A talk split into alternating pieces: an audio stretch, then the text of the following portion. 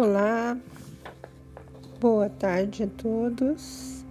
Espero que vocês estejam bem e realizando, na medida do possível, as suas atividades é, com discernimento, organização e muita prosperidade. Então, hoje a gente vai falar sobre a lei da doação, que é a segunda lei. No último áudio eu falei sobre a primeira lei, que é a lei da potencialidade pura. Espero que vocês tenham conseguido praticar e tenham entrado em acesso, tenham tido acesso à sua maior energia. Quanto mais você fizer essa atividade que está no podcast anterior, é, quanto mais você realizar o procedimento, melhor vai ser a sua ligação. Cada vez mais você vai conseguir entrar em contato com a sua potencialidade pura, que é dali que nós aurimos todas as forças para realizar e ir atrás daquilo que nós tanto almejamos. Então, hoje na lei de doação, vou ler sempre uma frase que é sobre o livro de Deepak Chopra e ele coloca numa introdução de cada capítulo. O universo opera através de trocas dinâmicas. Dar e receber são diferentes aspectos do fluxo da energia universal. Então, neste capítulo, ele vai discorrer sobre todas as formas na natureza e dentro do nosso próprio corpo, como acontece a lei da doação, sem, sem nem mesmo, automaticamente, sem nem mesmo a gente ter consciência disso. Então, é, ela também pode ser chamada de lei do doar e receber. O universo ele opera através de trocas dinâmicas constantemente. Não tem nada estático. Se você parar para observar a natureza, é a água da chuva que desce pela terra e alimenta as plantas e árvores através das raízes.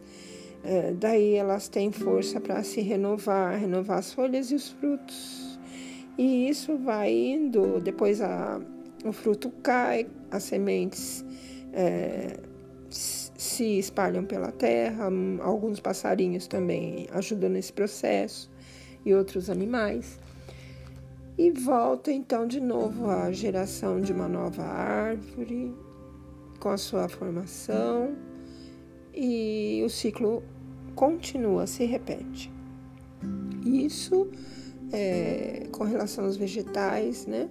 A, a, a parte vegetal da natureza. E nas outras também, né? A parte animal também. Nós temos o mesmo ciclo em tudo na natureza. Então, é, o nosso corpo ele está também é, em intercâmbio constante com o corpo do universo. A nossa mente ela está interagindo constantemente com a mente do cosmos tudo que acontece no nosso corpo, na verdade, se, se nós formos analisar de uma forma bem profunda, é, nós repetimos em 100 anos, logo quando nós nascemos, a gente repete o mesmo ciclo de quando é, nós estávamos ainda em transição do corpo animal para o uh, animal racional né, até ficarmos em pé sobre os dois pés. Em nove meses, né, a criança ela repete toda essa ancestralidade, digamos assim, milhares e milhares de anos para chegar até esse corpo que nós temos. Então, por exemplo, ela, ela é criada, né, o feto, o embrião é, se desenvolve no meio líquido, tem um líquido amniótico e depois ela sai dentro dessa bolha e ela começa a, depois de um tempo, né, a se estabelecer aqui entre nós, a criança, ela começa a rastejar depois de um tempo. Depois, assim que ela vai amadurecendo o sistema nervoso central, aí ela vai criar músculos, força no músculo para ficar em pé na sua estrutura óssea também. E depois disso ela vai se desenvolvendo. Se a gente reparar num processo é, secular, milenar, nós vamos ver que os seres marinhos foram saindo da água e transformando esse corpo, o corpo deles, né, que já uh, havia coluna vertebral, e depois é, criando patas, né, patas, patas traseiras, e às vezes dianteiras também, depois é, começa a rastejar ainda, depois vai conseguindo ficar em pé apenas sobre duas pernas ou duas patas. Então, como é o caso do canguru, né? Então, assim uh, se repete, só que de uma forma muito rápida nove meses em relação a milhões e milhões de anos, né? Todo esse desenvolvimento da água para a terra, né? Então, é, existiu aí sempre uma transmutação e uma interação dos animais com a natureza e a colaboração, né, de um para outro. Então, o corpo a mente e o universo, eles estão em interação constante e dinâmica.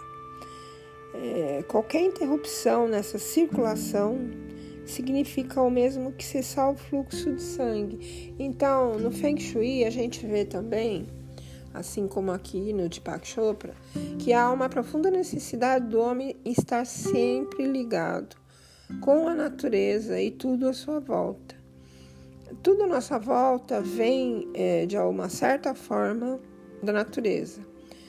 O barro que fez o tijolo, a madeira nos móveis e mesmo na construção da casa, a terra, a água e metais também que fazem parte da, da, da área mineral da natureza e uh, o aquecimento também de certos materiais é, para que se pudesse constituir, é, às vezes, algum elemento de, de plástico ou mesmo na construção da casa. Então, nós temos aí já os cinco elementos básicos da natureza: é, a terra, o fogo, a água, o mineral e é, a madeira também. Então, tudo isso é, composto gera tudo o que nós temos à nossa volta. E nós estamos recebendo e trocando sempre é, influências e, e, energias magnéticas com, com esses elementos. Vamos um pouquinho mais para frente. Então, é, se interrompermos a circulação, nesse caso, é, nós vamos acabar é, circulação dessas trocas, né, nos isolando de, de elementos que nos rodeiam, a gente acaba interrompendo a circulação. Se a gente interromper também a circulação de, de dinheiro, que também não deixa de ser uma circulação energética importantíssima de sustentação, é, nós interromperemos também a circulação dele na nossa vida, uma vez que ele é uma energia vital. E para que essa energia continue voltando para nós, nós temos que mantê-la em circulação. Como as águas de um rio, né? Ele não pode estagnar, ele não pode ficar parado. E caso contrário, ele vai se deteriorando. E assim é uh, a energia do dinheiro. Da mesma forma, todo relacionamento depende de dar e receber. Se tem apenas um que dá e o outro só recebe, com certeza isso vai chegar a um ponto de esgotamento né, e de excesso né, da parte de quem só recebe. Isso é um desequilíbrio. que se a gente pensar no, ainda no Feng Shui com o Yin e o Yang, eles dois têm que estar equilibrados para que nós tenhamos harmonia em torno e dentro de nós. Então, há necessidade da gente equilibrar essa doação e recepção. Então, é, como o doar é uma semente, é, nós precisamos. É, toda semente tem uma promessa, né? De, de, de muitas florestas. Mas a semente ela não pode ficar guardada. É preciso doar né, essa capacidade de gerar num solo fértil. A, quando você doa se doa, os fluxos vitais invisíveis também manifestam-se materialmente. Assim, quanto mais você dá, mais você recebe, porque mantém a abundância no universo circulando na sua vida. Praticar a lei ah, de doação é muito simples, nós já vamos falar sobre isso. Mas o mais importante é a intenção que há por trás de você dar e receber. É, em alguns livros, em algum livro de Kardec, eu li essa frase e nunca mais esqueci. Ah, o ato em si não é nada, mas a intenção que fez com que ele se concretizasse, isso é tudo. A intenção ela deve ser de provocar sempre alegria em quem dá e em quem recebe, porque a felicidade ela é sustentadora e provedora de vida. Por isso ela acrescenta: o retorno ele é proporcional ao volume que você doou, quando ele é feito de forma incondicional e sincera. E é, o ato de dar ele, ele tem que ser prazeroso, por isso. A intenção ah, de atrás desse ato ela tem que ser de prazer, de simplesmente dar e não você ficar parado estático esperando o retorno daquilo. Porque senão você já vai gerar uma ansiedade, já vai gerar um sofrimento. É, é, e essa energia acumulada de doação, ela multiplica-se muitas vezes. Então, para praticar a lei de doação, a gente tem que procurar a atenção e, e o apreço, né? Se nós uh, aprendermos a dar atenção e apreço, nós nos tornaremos muito bem e ricos, né? É, se nós queremos bens materiais, nós temos que ajudar outras pessoas a se tornar ricas.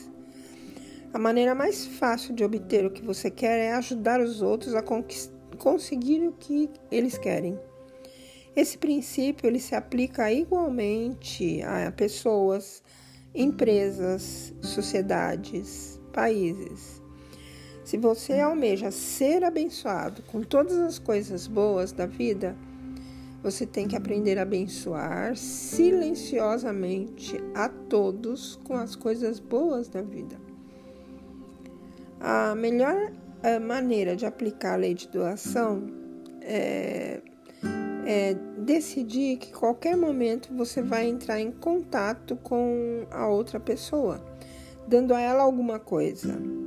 Não é preciso que sejam coisas materiais. Pode ser uma flor, um elogio, uma oração. Na verdade, as formas mais poderosas de dar são imateriais as dádivas e carinho, atenção, afeto, apreço, amor são as mais preciosas e não custam nada. Então, quando você encontrar alguém, oferece para ele uma bênção silenciosa. Deseje felicidade, contentamento, alegria. Esses presentes é, silenciosos são poderosos. É, aqui, o Deepak Chopra ele fala que na infância dele, ele também ensinou os filhos a não deixar é, e não deixar de levar alguma coisa, levar um presente, por exemplo, quando fosse visitar alguém. Você pode pensar, mas como posso dar presentes para os outros se agora eu não tenho? Aí, na verdade, você poderá levar uma flor. Uma flor e poderá levar um bilhete, um cartão falando dos seus sentimentos pelo dono da casa. Poderá também levar um relógio, poderá levar até uma oração. O importante é tornar, tomar a decisão de dar sempre, em todo lugar e a quem for, enquanto você está recebendo. Quanto mais dá, mais opressor. Aliás, quanto mais uh, você der, mais vai crescer a sua confiança nos efeitos milagrosos dessa lei. E quanto mais você recebe, mais cresce a sua capacidade de dar. Então, a nossa verdadeira natureza, na verdade, ela é a abundância e riqueza.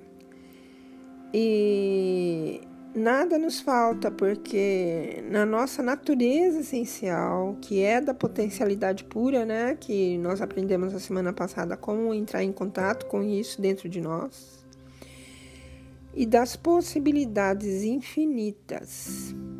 Portanto, você precisa saber que já inerentemente rico você já é.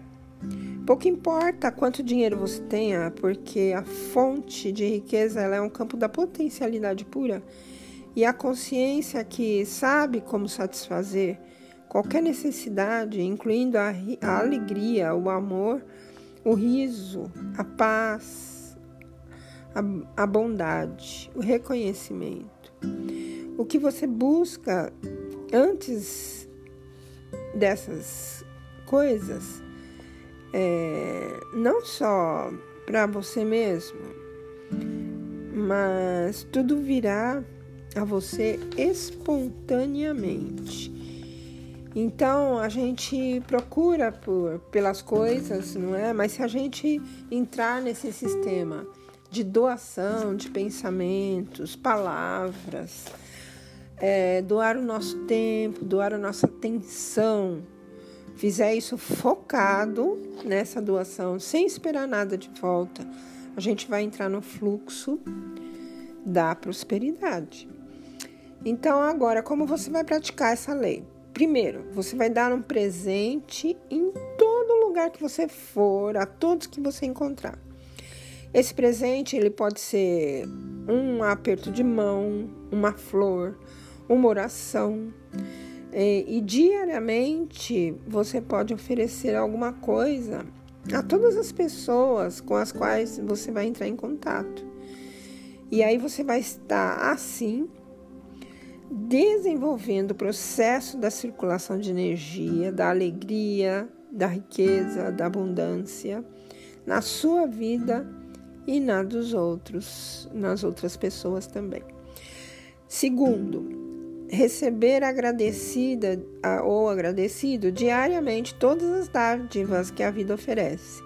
A luz do sol, o canto dos pássaros, as flores, a neve.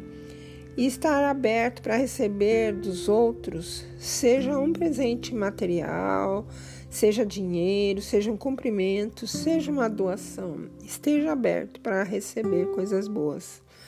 Terceiro, assumir o compromisso de manter a riqueza circulando em sua vida, dando e recebendo os mais preciosos presentes: carinho, afeição, apreço, amor, desejar em silêncio a felicidade e muita alegria toda vez que você encontrar alguém. Espero então que vocês tenham aproveitado essa dica de hoje, que é a segunda lei é, da prosperidade, né, do, é a segunda lei da vida, é, para que nós nos desenvolvamos, estejamos sempre de acordo com esse magnetismo que vem da natureza, que vem de Deus. Até a próxima semana. Muito muito sucesso, muita felicidade para vocês. Até o próximo.